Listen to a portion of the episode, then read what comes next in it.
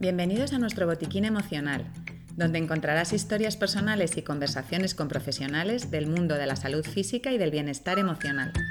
Nuestro objetivo es entrenarte para que desarrolles el músculo de la emoción que necesites tonificar. Te vamos a mostrar la importancia de incluir a un entrenador emocional en tu vida diaria.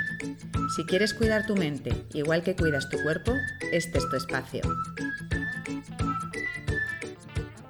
Bueno, no podíamos dejar pasar esta semana sin hablar sobre Rafa. Rafa Nadal, el campeón de todos los campeones, vamos. El pasado domingo se proclamó ganador del Open de Australia de tenis, con lo que consiguió su 21 Grand Slam. Impresionante. Rafa nació en 1986 en Manacor, Mallorca, y cuando solo tenía 4 años cogió una raqueta por primera vez y ya no la soltó. Con 8 años fue campeón de Baleares y de España a los 11 y a los 12 y desde entonces ya no ha parado de acumular victorias. Victorias en la pista y también fuera de ella.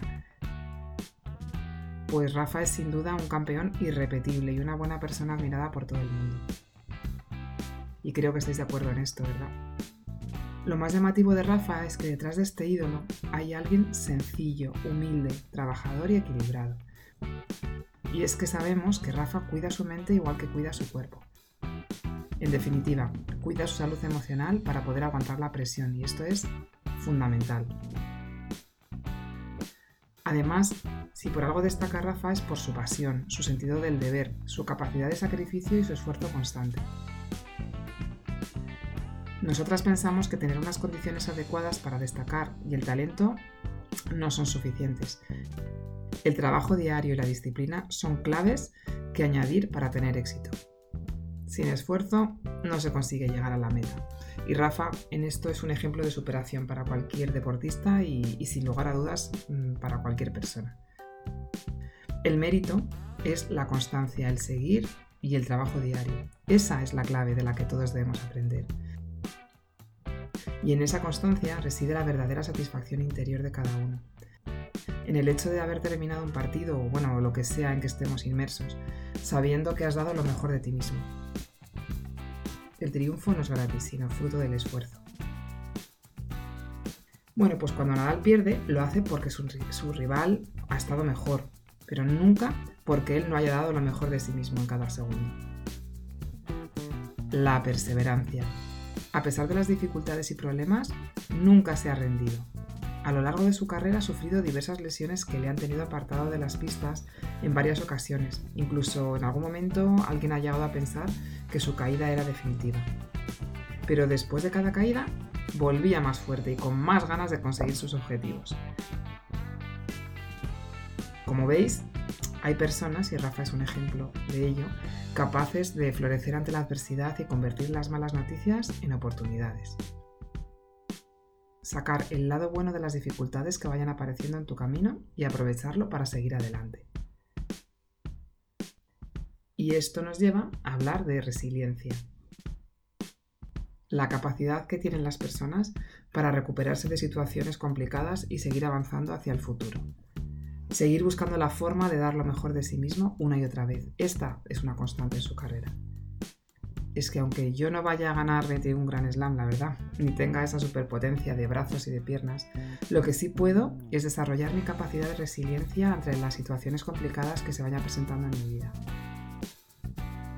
Esto sí puedo hacerlo, y depende de mí que así sea, así que en ello estoy.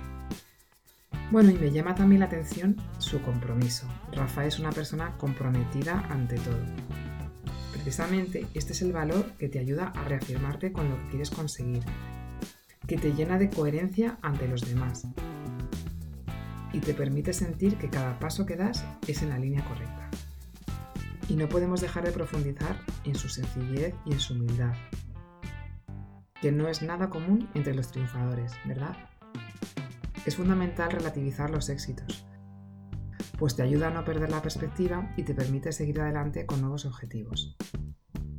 Es importantísimo tener humildad para perder, y reconocer que el rival ha sido más fuerte. Pero más importante es ser humilde en una victoria, para no dejar de tener los pies en el suelo.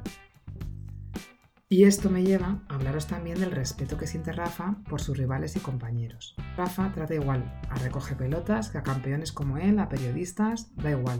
Nos demuestra que por encima del resultado, por encima del deportista, siempre está la persona. Aunque el tenis es un deporte individual, Rafa es muy consciente de que sus victorias son un fruto del trabajo de equipo. Desde su familia que le apoya hasta sus entrenadores, sus psicólogos, sus amigos, siempre tiene una mención para ellos. En la vida de cada uno también debemos buscar nuestras capas de apoyo.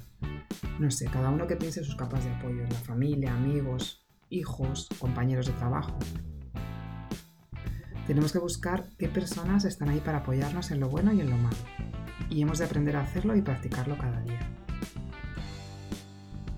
No nos olvidemos de eso, de, pedir ayuda y apoyo.